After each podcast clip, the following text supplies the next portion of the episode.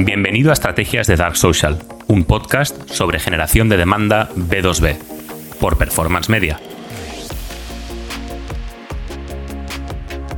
Hola, ¿qué tal? De nuevo, hemos estado todo el agosto con las Expert Series haciendo entrevistas, la verdad es que maravillosas. Tenía que retomar el, directo, el live, pero la verdad es que con un agosto tan, tan trepidante ya tenía mucho con las Expert Series que la verdad es que hay que prepararlas porque realmente he tenido la suerte de contar con unos invitados brutales. La última entrevista con Isabel de Belbo, eh, ella es la Head of Marketing, nos dejó titulares súper potentes, como un post que publica al respecto que decía que para ella era más importante aportar contenidos de valor para su audiencia que no los MQLs, ¿no? Y tiene todo el sentido del mundo. O sea, no olvidemos que Isabel lleva haciendo generación de demanda mucho tiempo, estuvo en Carto, una de las pocas empresas que hacen generación de demanda en Europa. Eh, ahora es la Head of Marketing de Belbo, ha empezado desde cero haciendo estrategia de demanda les va muy bien, son una empresa líder dentro del sector fintech, tienen muy claro lo que está haciendo y por qué lo está haciendo. Fue, esa entrevista fue brutal. Anteriormente había estado con, con, con Rafa, con Rafael Calle, el CEO y, cofundador de, eh, de Magnetu, una herramienta de inteligencia artificial eh, súper potente que ayuda a que todos los trabajadores eh, clave de la empresa tengan, tengan visibilidad en LinkedIn, algo también súper importante para generación de demanda. La verdad es que con Rafa tuve una, conversación que, disfruté muchísimo eh, y sobre todo porque su herramienta tiene muchísimo sentido con una estrategia de generación de demanda B2B, sobre todo para SaaS o no SaaS, da igual, pero además porque él eh, comparte mucho las ideas de generación de demanda, con lo que creo que salió una entrevista súper potente. Y más entrevistas que vienen, no voy a dejar de hacerlo, o sea, no lo hice porque fuera agosto y me quisiera descargar el trabajo porque fue más bien al revés, no he parado de sacar episodios desde que empezamos con, con estrategias de Dark Social en, en, febrero del 22 y estoy muy orgulloso de poder decir que todas las semanas hemos sacado episodios nuevos. Em, las Express están funcionando muy bien, creo que os gustan, estoy viendo muchas reproducciones, la gente me habla muy bien al respecto y, y, me alegro por ello, pero vamos a seguir haciendo las, las live series todos los martes igualmente, nuevo episodio para compartir con vosotros pues aquellas ideas que a lo largo de la semana pues me hayan venido a la mente y que creo que pueden ser de valor y que me gusta compartir con vosotros. Hoy, como el propio título indica del podcast, vamos a hablar sobre eh, por qué hacer un podcast ¿no? y, cuál es la estrategia. Em, eh, esto lo traigo a colación porque me encuentro en muchas ocasiones hablando con una empresa que quiere hacer un podcast y sabe que quiere hacer un podcast.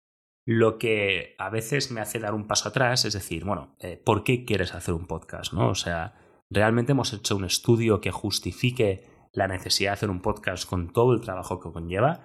Porque hay otras cosas que a lo mejor pueden funcionar mejor, ¿no? Como por ejemplo, no lo sé, social selling, este tipo de cosas. Eh, aunque sea em, con contenidos pues que, a lo mejor no aporten tantísimo valor como un podcast, aunque el objetivo siempre tiene que ser aportar el mayor valor posible a tu audiencia, por supuesto. Pero lo que quiero decir es que a veces me encuentro en situaciones en las que el cliente, posible cliente o empresa con la que estoy hablando, sabe que quiere hacer un podcast, pero desgraciadamente, y hablando en crudo, no sabe muy bien por qué. Eh, los podcasts ahora mismo, todos estamos de acuerdo en que representan una gran oportunidad, están creciendo a un ritmo del 20% year over year, año tras año, a nivel global. Es el formato de distribución de contenidos que más está creciendo Em, y mucha gente se quiere subir al carro. Está genial, pero para hacerlo bien tenemos que entender antes por qué queremos hacer un podcast. ¿no? Es que en realidad no deberíamos ni plantearnos esa pregunta. Creo que el hacer un podcast debería ser la conclusión lógica al estudio de mercado que hayamos hecho. No, no, no al revés. O sea, decir, quiero hacer un podcast y voy a ver cómo lo puedo justificar. No, tiene que ser al revés. Tiene que ser como he entendido muy bien cómo funciona el comportamiento de mi cliente B2B y una de las herramientas que puedo utilizar y creo que va a funcionar muy bien porque encaja en cómo se comporta mi comprador es hacer un podcast, porque a través del cual voy a poder hacer un embudo y voy a poder fidelizar y voy a poder bla bla bla bla bla bla. Esa tiene que ser la idea, la fórmula de pensamiento. ¿no? Por eso, cuando me encuentro ante una situación así, lo primero que planteo es, bueno, vamos a empezar viendo qué market research se ha hecho Em, y en el caso de que veamos pues, que a lo mejor no es lo suficiente, pues yo en mi caso propongo hacer ese market research con el que siempre empiezo con mis clientes. Es que me gusta mucho empezar de esa manera, ya se haya hecho o no, no porque dude o piense que el market research se haya hecho mal. No, no, sencillamente porque quiero tener mis propios datos como agente externo que va a aportar un punto de vista totalmente distinto, sobre el cual además yo me voy a apoyar para plantear la estrategia, aunque sea siguiendo la estrategia de mi cliente y lo único que quieran es hacer ejecución. Porque yo, si algo funciona mal, hay que optimizarlo o lo que sea, voy a utilizar ese market research como apoyo para poder decir, bueno, esta presunción, lo otro, o sea, para poder entender qué es lo que estás haciendo, ¿no? Y eso es, eso es fundamental. Entonces, lo primero que, tenemos que hacer, por tanto, cuando, cuando hablamos de un podcast es intentar entender cuál es el comportamiento de mi cliente, como ya he explicado. Y en segundo lugar, quiénes son mis clientes, porque va a variar. Es decir, dentro de quien sea mi cliente, mi público objetivo, mejor dicho, no hablemos de cliente en esta etapa, tenemos que hablar del decision maker. Y para poder hablar del quien toma la decisión, tenemos que hablar del comité de compra, del buying committee. Aquí, como ya sabemos todos, pues mm, podemos desgranar el comité de compra entre el decision maker, el sponsor, el, que va a influenciar sobre la compra y el usuario, ¿no? Decision maker, pues puede ser el CEO de la empresa. Nunca hablaremos con él, eh, pero es quien tiene la decisión final. El sponsor, pues probablemente sea quien se ponga eh, en contacto con nosotros y quien mueva la toma de decisión internamente. El influencer, pues puede ser aquel que probablemente ni siquiera tengamos dentro de nuestra, vamos a decir, esfera de conocimiento, pero internamente tiene mucha influencia sobre la decisión. Por ejemplo, un CTO, ¿no? Cuando hay que hacer una integración de un SaaS, el CTO suele ser un influencer y hay que, hay que tenerlo en cuenta, porque si no lo tenemos en cuenta puede que tengamos ahí un stopper que esté bloqueando la decisión si no hemos definido una buena subestrategia para el CTO. Siempre pongo el mismo ejemplo. Y en último lugar tenemos el usuario, que no tiene lógicamente por qué ser el mismo que el sponsor. ¿no? A lo mejor el usuario, quien acaba utilizando nuestra solución en el día a día, es una persona distinta. Bien, la pregunta es, ¿para quién hacemos el podcast? Tenemos que tener muy bien identificado esto. ¿no? Pues cuando existe una diferencia entre el usuario y el sponsor. Cuando existe una diferencia en quien tiene el sí final y el sponsor. ¿Quién es el, el que va a influenciar sobre la decisión de compra? Porque muchas veces, esto es muy importante, nos podemos encontrar en una situación en la que si analizamos el embudo, lo que realmente vemos es que tenemos capacidad para crear demanda, pero los deals están cayendo en algún momento en que se presenta la propuesta. Ahí a lo mejor lo que tenemos es un problema de, influencer dentro de la empresa. A lo mejor es que dentro está viendo a alguien que está bloqueando la toma de decisión y eso puede ser, pues por ejemplo, como decía con el ejemplo anterior, un CTO. Entonces no hay que hablar de podcast. Ahora, normalmente el podcast lo vamos a dirigir al sponsor, a, aquella persona que internamente está moviendo la decisión. ¿Por qué? Porque normalmente el sponsor va a ser quien identifique el problema y luego vaya a buscar una solución. Entonces, normalmente nuestra estrategia de generación de demanda en la parte en la que nos enfocamos en crear demanda, vamos a estar buscando al sponsor. Luego habrá una parte de la estrategia que tendrá que estar dirigida al decision maker, al influencer y al user. Pero normalmente crearemos demanda a través del sponsor. Ojo, porque se pueden hacer subestrategias donde vamos a buscar al, user y que sea el user que internamente vaya a buscar el sponsor. Esto también se puede hacer, aunque es una estrategia distinta. Normalmente la, parte de creación de demanda más, más gorda del embudo estará dirigida hacia el sponsor. Entonces, cuando sabemos bien quién es el sponsor, entonces tenemos que adecuar cómo vamos a hacer nuestra estrategia de generación de demanda y si tiene sentido hacer un podcast o no. ¿Por qué? Porque, por ejemplo, nosotros eh, muchas veces intentamos llevar tráfico al podcast desde LinkedIn. Pero nos podemos encontrar con que el sponsor en este caso, o el usuario, no lo sé, no está en LinkedIn. Entonces, aquí cómo lo hacemos para promocionar el podcast? Tenemos que buscar otros canales. ¿O es un podcast el lugar adecuado? Por ejemplo, muchas personas de perfil técnico lo que están utilizando más son Reddit y foros que son muy, muy técnicos, donde ellos van a buscar información. Em, por ejemplo, ¿no? Es un tipo de perfil. Profesores, por ejemplo. Los profesores no están en LinkedIn. Al igual que los farmacéuticos, por ejemplo, ¿no? Teníamos una entrevista, eh, la segunda entrevista que hice, eh, que estuvimos con los de Luda Partners, nos lo explicaban, ¿no? Entonces hay que tener en cuenta mucho eso porque a lo mejor nos encontramos con un perfil que no escucha podcast. Eso hay que tenerlo en cuenta. No todo el mundo está escuchando podcast. Entonces, hay que tenerlo muy en cuenta. Por ejemplo, yo tengo un cliente con el que soy consciente que no se escuchan podcast. Entonces, ¿qué es lo que hacemos? Directamente hemos tenido que optar por el, formato vídeos. ¿no? Hemos creado una academia donde estamos utilizando muchísimos vídeos y estamos haciendo muchos, muchos streamings a través de Twitter. Nada que ver con un podcast. Tenemos un podcast, la gente no lo escucha. Entonces es muy importante que entendamos por qué queremos hacer un podcast y si es la plataforma correcta para distribuir contenido. En tercer lugar, lo que vamos a tener que tener en cuenta es si tu equipo está preparado para asumir ese nivel de compromiso. Hacer un podcast requiere participar en, una grabación por lo menos una vez a la semana. Puede ser entre cuatro y seis veces al mes. Tienes que tener un equipo que pueda firmar sobre la mesa que va a estar esas cuatro, seis veces las veces que el CMO decida grabando, creando contenidos, en el formato que sea. Eso es fundamental. La constancia es el secreto para que una estrategia de generación de demanda funcione.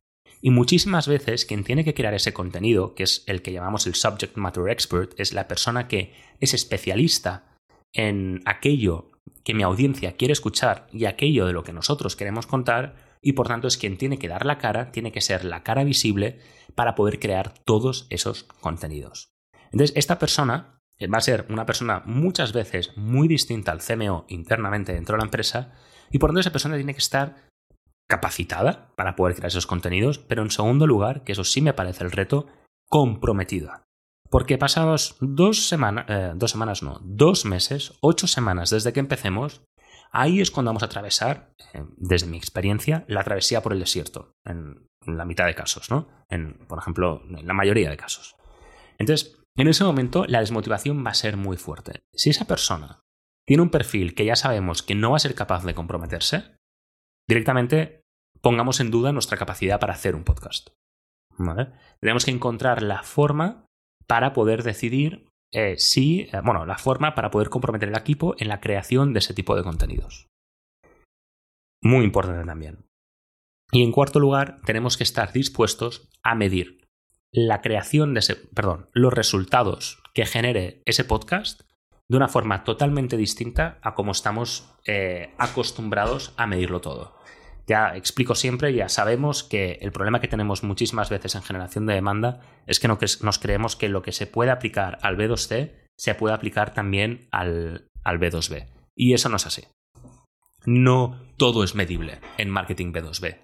Porque un podcast, por ejemplo, no nos va a dar información sobre qué tipo de público está escuchando nuestro podcast, cuáles son las edades, cuáles son las profesiones, cuál es la educación, nos va a decir en qué países se encuentran y el número de reproducciones por episodio. Poco más. Y nunca nos van a dar más información.